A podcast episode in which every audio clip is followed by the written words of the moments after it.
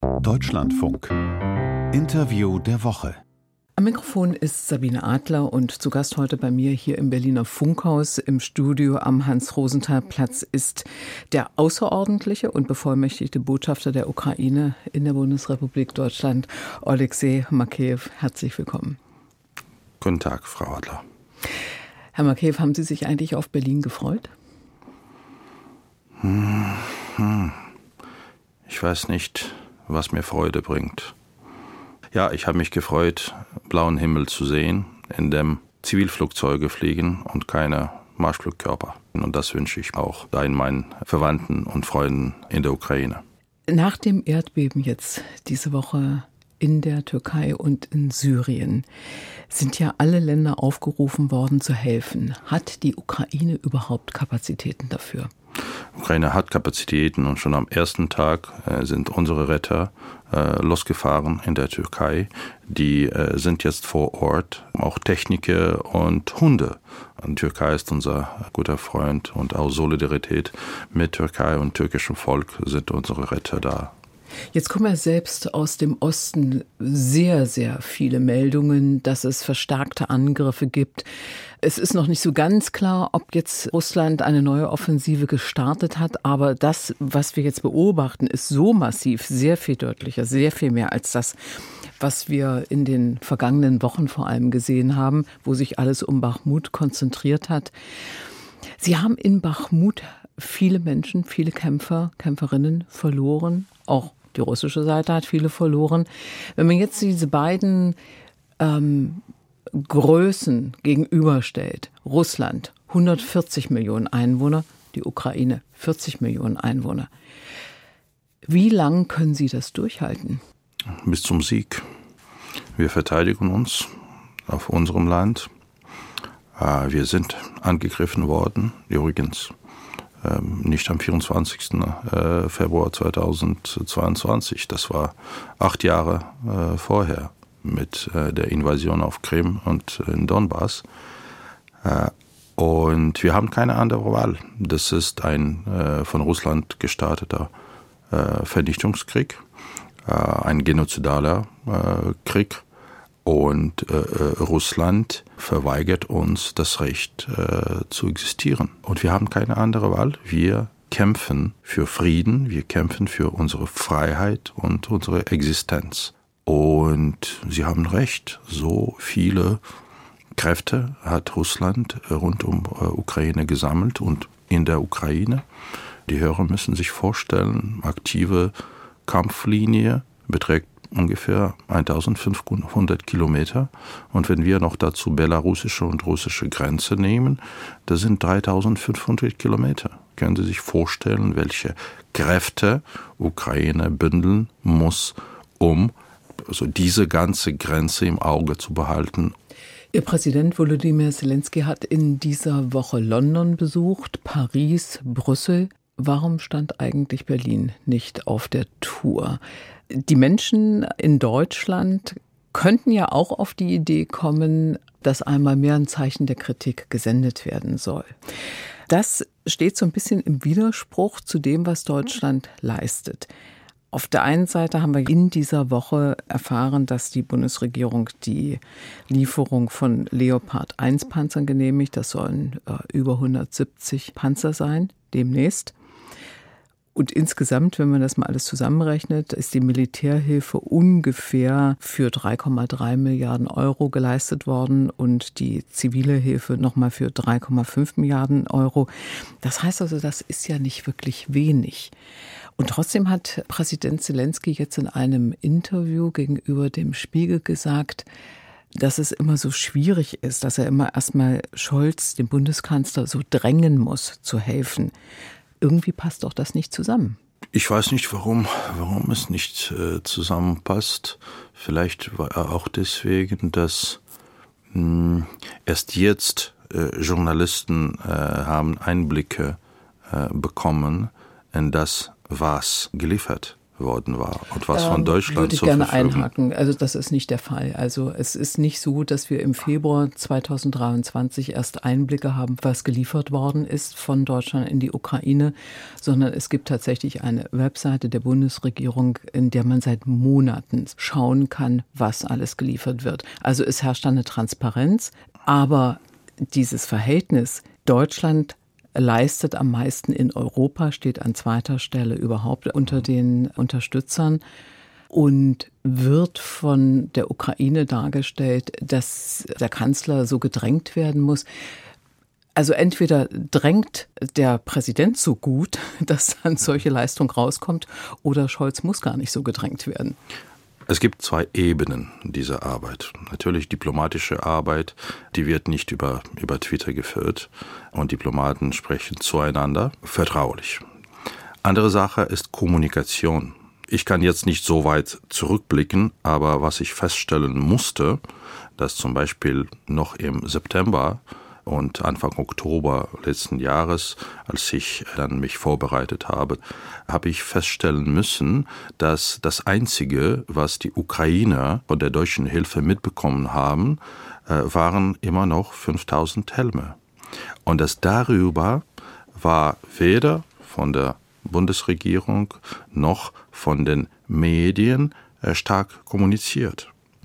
Und äh, ich glaube, Deutschland hat einen sehr guten Weg zurückgelegt äh, in der strategischen Kommunikation. Und ich stimme zu, jetzt ist die volle Transparenz da und die Bundes Bundesregierung ist sehr aktiv im, äh, im Gespräch zur weiten äh, Öffentlichkeit. Wir liefern das, wir vorbereiten das und das und das ist auch richtig so. Und das kommt jetzt bei den Ukrainer sehr gut an. Und meine Wenigkeit, ich habe auch immer wieder mich gefragt, bin ich ein äh, ukrainischer Botschafter in Deutschland oder deutscher Botschafter in der Ukraine, weil ich habe immer wieder zu meinen Landsleuten gesagt, äh, Deutschland liefert sehr viel. Schauen Sie auf Panzerhaubitzen, die eine enorme Rolle, und auf die äh, Mars äh, Multiple Launch, äh, Launch Rocket Systems. Schauen Sie auf Iris-T, das einen tollen Job macht und die Geparden machen es möglich, äh, die russischen Kamikazendrohnen abzuschießen und unsere Infrastruktur zu schützen. Deswegen, diese Kommunikation ist sehr wichtig. Und dann gibt es die dritte Ebene, was ist in der Planung. Darüber wird geschwiegen, aber ganz eng zusammen koordiniert. Im Interview der Woche des Deutschlandfunks ist heute der Botschafter der Ukraine, Alexei Makeyev. Herr Makeyev, es ist ja für Russland ein Riesenvorteil, dass sowohl in der Europäischen Union als auch im transatlantischen Unterstützerbündnis für die Ukraine sehr genau aufgezählt wird, was, welche Waffen sind in Vorbereitung, was wurde geliefert, was muss noch geliefert werden und so weiter. Und Russland kann sich da eigentlich immer bestens äh, schon mal darauf einstellen, was demnächst an Waffen gegenüberstehen wird. Ist das eigentlich richtig und klug oder erweist sich da die Demokratie mit der nötigen Transparenz schon irgendwie auch als ein Kriegsnachteil? Das ist eine Kriegsrealität. Russland hat immer versucht, mit äh, Propagandamitteln ein Bild zu malen, als ob äh, Westen überhaupt nicht äh, hilfsbereit ist. Russland spielt immer wieder mit Bevölkerung von anderen Ländern in dem ähm, all die Parolen über Friedensinitiativen, äh, besondere Rechte Russlands äh, auf der Ukraine hochgespielt werden. Und das war wahrscheinlich auch die Antwort darauf, dass andere Länder auch klar und öffentlich sagen, nein, wir liefern Ukraine Waffen, damit Ukraine sich von diesem brutalen Russland sich schützen und verteidigen kann das ist die Realität, die äh, wir noch vor, vor einem Jahr kaum vorstellen konnten. Ich würde noch mal auf Ihre Rolle hier in Deutschland zu sprechen kommen, zurückkommen wollen. Wir haben Andrei Melnik, Ihren Vorgänger hier erlebt, der immer wieder sehr, sehr deutlich, sehr hartnäckig, auch undiplomatisch gedrängt hat auf eine größere Unterstützung. Jetzt ist er der Vizeaußenminister in Kiew Und Sie sind hier, so wie ich das wahrnehme, in den letzten Wochen, die Sie hier auch hier schon aufgetreten sind, äh, Sie schlagen andere Töne an. Spielen Sie jetzt sozusagen mit verteilten Rollen? Good Cop, Bad Cop oder? Ähm, ich bin Diplomat, kein Cop. Und ich bin der Botschafter. André war der Botschafter bis Oktober und ich habe jetzt äh, diese Rolle. Und in meinem Beglaubigungsschreiben steht, vom Präsidenten Zelensky unterschrieben, glauben Sie allem, was dieser Botschafter in meinem Namen und im Auftrag unserer Regierung sagt. Und äh, die Töne, die eingeschlagen werden, mögen anders sein, Dafür gibt es diese Diskussion mit der Bundesregierung. Und das freut mich immer wieder zu sehen, was auch immer der ukrainische Botschafter sagt, wie auch immer diplomatisch er sei. Da kommen immer die Schlagzeilen, Makeyev hat erneut gefordert. Obwohl ich ganz klar sage, wir brauchen dringend das und das und das. Es kommt immer wieder als Forderung und nicht als Bitte eindringliche Bitte, wichtige, aber kommt das als Forderung. Und, und was stört Sie daran? So ganz. Äh, also nicht, es fällt mir dieses Feingefühl, deswegen habe ich meine, meine Twitter-Follower äh, gefragt, wieso kommt es immer wieder aus Bitte äh, äh ein, eine Forderung? Und da habe ich sehr viele, äh, sehr viele Antworten bekommen. Äh, und da steht auch dort, Sie haben das Recht zu fordern, weil Sie kämpfen. Und manchmal äh, brauchen die Deutschen eher eine starke Forderung als eine höfliche Bitte. Okay, und was stört Sie dann daran so? Äh, da kommt Makeyev nicht in Bundeskanzleramt oder Verteidigungsministerium, schlägt äh, mit dem Faust in den Tisch und sage, ich fordere Panzer. Es geht anders. Und das ist vielleicht das, was Sie vom Stil gefragt haben. Nun kann man sich das auch gut vorstellen, dass es auch anders geht. Das ist wohl wahr. In dieser Woche in Brüssel wurden zwei Termine genannt. Präsident Zelensky hat den Termin genannt, dass die Beitrittsverhandlungen noch in diesem Jahr 2023 beginnen sollen für die Ukraine. Und man erinnerte sich an ein anderes Datum, was der Premierminister Dennis Schmihal genannt hat, nämlich der EU-Beitritt der Ukraine 2024. Das sind Zeitvorstellungen, die, wenn man das vergleicht mit anderen Beitrittskandidaten, also wirklich sehr, sehr ambitioniert sind, wenn man nicht sagen möchte, unrealistisch sind. Wir wissen auch, welche Probleme die Ukraine hat. Wie kommt das bei Ihnen an, wenn eine solche Agenda gesetzt wird, von der man weiß, die ist praktisch nicht zu erreichen, nicht einzuhalten? Mhm.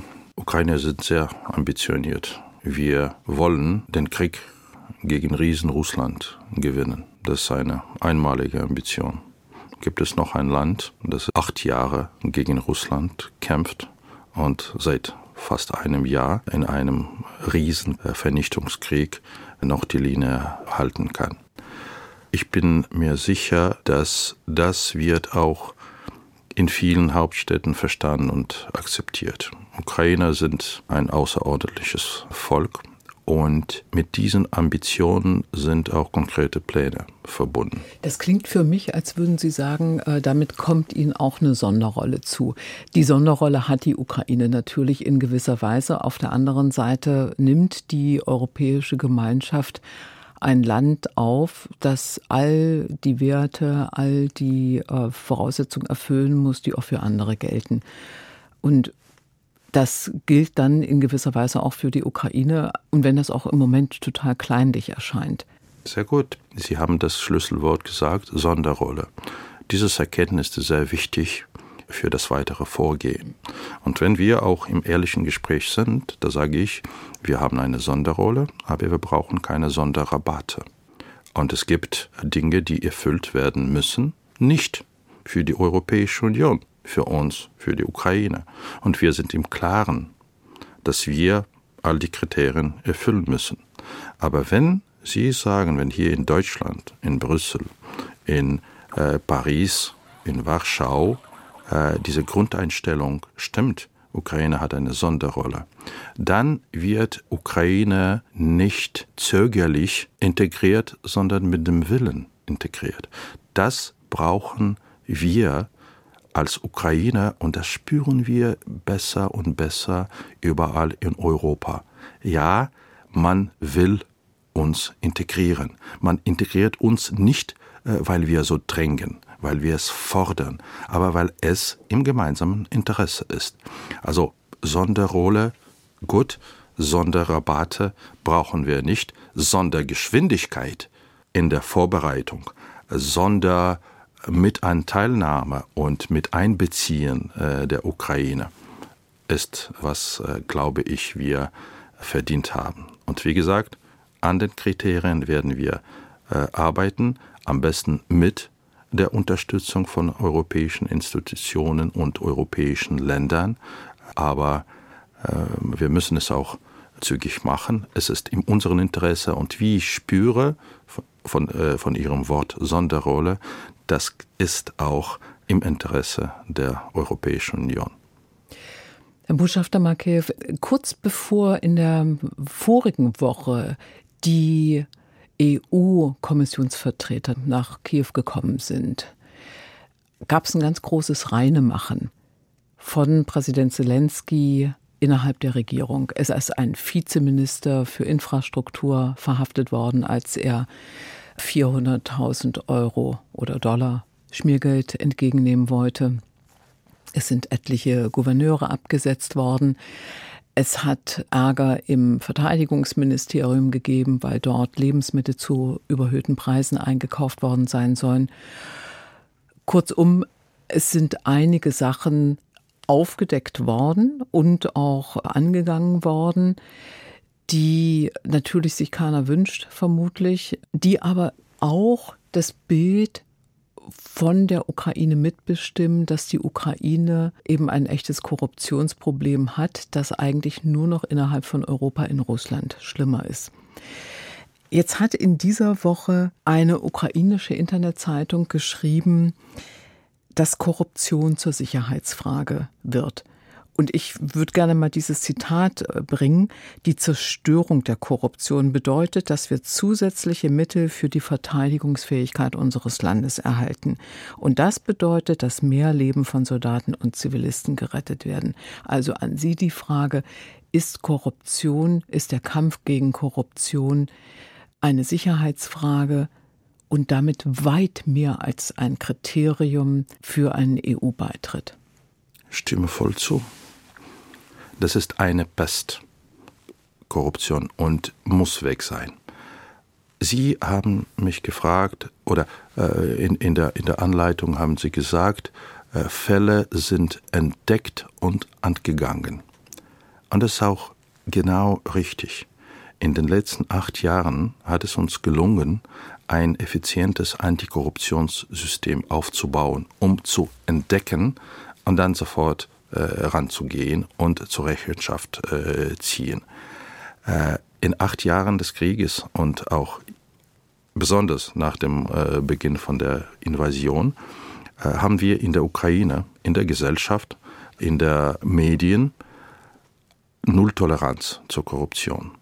Ich kann es mir kaum vorstellen, dass die Bürger der Ukraine, die äh, einmal Anfang des Jahres von der Regierung Zuschüsse bekommen haben, falls sie impfen lassen gegen Corona, äh, die haben es gemacht, die haben sofort so um 40 Euro aufs Konto äh, gutgeschrieben bekommen und sofort das Geld zurück an die Armee überwiesen. Wie können Sie sich vorstellen, dass in dieser Gesellschaft noch die Korruption wahrgenommen wird oder akzeptiert wird. Deswegen bestätige ich, dass äh, Korruption ist eine Sicherheitsfrage äh, und ich bin mir sicher, wir sind auf dem guten Wege. Bis wir Mitglied werden, bin ich mir sicher auch, wir werden auch ein gutes Beispiel sein für die Antikorruption und für die Bekämpfung der Korruption. Das Ganze ist ja nochmal zusätzlich kompliziert, weil zum Beispiel selbst Volodymyr Zelensky in den Pandora Papers das ist eine Enthüllungsleistung von internationalen äh, Journalisten, die herausgefunden haben, welche Staatschefs in welchen Ländern in welchen Korruptionsskandalen stecken, beziehungsweise gegen welche Personen ein Verdacht geäußert wurde.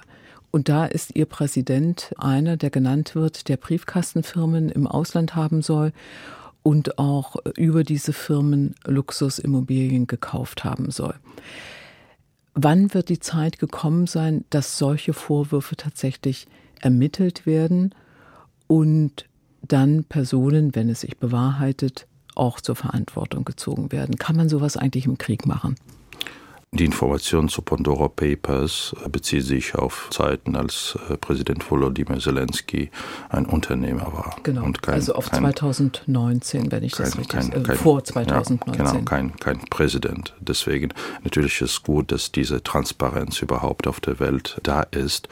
Und wir haben es auch gesehen, wie ernst es der Präsident meint, Korruption zu bekämpfen und auch weitere Transparenz in den Staatsorganen zu, zu machen. Ich glaube, die ukrainischen Beamten sind die transparentesten Beamten, weil es wird alles getrackt. Und jetzt auch im Zeiten des, des Krieges muss ich äh, regelmäßig äh, all meine Einkünfte eintragen äh, lassen. Keine einfache Aufgabe. Und jetzt sind die viele Databases aus verständlichen Gründen geschlossen von den Beamten mit, mit all den Adressen und, und so weiter und so fort. Aber heute haben wir auch eine Riesendiskussion in der ukrainischen Öffentlichkeit, damit es auch weiter geöffnet wird und für alle zugänglich bleibt. Das zeigt nochmals, Korruption muss bekämpft werden und wird in der Ukraine äh, effektiv bekämpft werden. Ich hoffe, dass ich werde wenige Gründe haben, die Frage äh, der Korruption in der Zukunft beantworten zu müssen. Wir können nicht aus dem Gespräch rausgehen, ohne noch einmal über Friedensgespräche zu sprechen, nachzudenken. Es sind von beiden Seiten, sowohl vom Kreml als auch von Kiew, von ihrem Präsidenten, Voraussetzungen genannt worden. Die sind auf beiden Seiten so hoch, dass es im Moment gar nicht absehbar ist, dass es überhaupt irgendeine Schnittmenge gibt. Wann ist, denken Sie, der Zeitpunkt gekommen, dass man sich tatsächlich mit der russischen Seite an einen Tisch setzt? Alles hängt von Russland ab. Der russische Präsident kann jetzt einen Befehl geben, Truppen zurückziehen, keine Beschüsse des ukrainischen Territoriums, keine Tötungen. Weg aus der Ukraine, ich will Frieden. Präsident Zelensky sagt immer, ich will Frieden. Und ich als Botschafter sage, ich will Frieden. Aber wir Ukrainer verstehen, dass Frieden fällt nicht vom Himmel. Frieden muss erkämpft werden. Wir haben kein Zeichen dafür, dass Russland irgendwie interessiert ist, den Frieden zu erreichen. Was sie wollen, dass das Ukraine als Land nicht mehr existiert. Dass die Ukrainer Putin anerkennt, dass unser Recht auf, das, äh, auf die Existenz überhaupt nicht. Es gibt kein ukrainisches Volk, sagt er. Und die Russen, die russische Bevölkerung unterstützt Präsident Putin. Ich bin mir sicher, dass mit unseren Friedensinitiativen die ganze Welt schon verstanden hat. Ukraine meint es ernst. Präsident hat zehn Punkte Friedensplan ins Leben gerufen mit konkreten Maßnahmen, wie wir das erreichen können. Und es ist auch, um klar zu erklären, viele hier in Deutschland verstehen, wann es zum Frieden kommen kann. Natürlich müssen die russischen Truppen all die besetzten Gebiete befreien. Und das versteht man auch hier in Deutschland. Jeder hier versteht, dass die Kriegsverbrecher müssen zur Rechenschaft gezogen werden und für den Aggressionskrieg die Verantwortlichen müssen zur Rechenschaft äh, gezogen werden. Es ist auch allen klar, dass die Kriegsgefangene zurückkommen müssen und auch die verschleppten ukrainischen Kinder, die jetzt in Russland sind und wir jetzt kaum verstehen und kaum wissen, wo die da alle landen und wie wir die zurückbringen. Natürlich muss Russland für all die Gräueltaten und für all die Vernichtungen bezahlen und auch für die Menschen, die Verwandten verloren haben, Häuser zerstört sind. Nicht nur die deutschen Steuerzahler oder die Europäer, die uns helfen und für diese Hilfe sind wir sehr dankbar, aber auch Russland muss dafür bezahlen. Und auch im großen Interesse von der ganzen Welt wäre es, dass nachdem diesen Krieg von Ukraine gewonnen wird, dass Russland nie mehr einen Krieg startet und Nachbarn oder andere Länder attackiert mit Bomben, mit Raketen, mit Hass und Propaganda. Herr Botschafter, ich danke Ihnen für das Gespräch. Dankeschön.